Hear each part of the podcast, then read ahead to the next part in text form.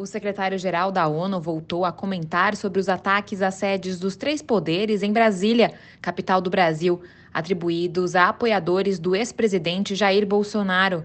Falando a jornalistas em Genebra, Antônio Guterres afirmou que os autores dos eventos do último domingo precisam enfrentar as consequências, de acordo com a lei. O chefe da ONU disse estar absolutamente convencido que o Brasil irá lidar com a situação com uma responsabilização adequada e que o funcionamento democrático nacional irá seguir em frente. Eu acho que a lei deve ser respeitada. Quando a lei é desrespeitada, acho que quem desrespeita a lei deve sofrer as respectivas consequências de acordo com a própria lei. Vivemos uh, no Brasil, como muitos outros países democráticos, num Estado de Direito.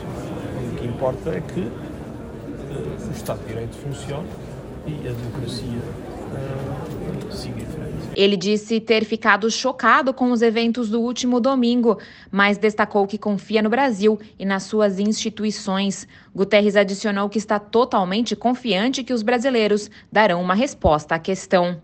Em sua conta no Twitter, o chefe da ONU também condenou a agressão às instituições democráticas e afirmou que a vontade do povo brasileiro e o funcionamento da democracia devem ser respeitados.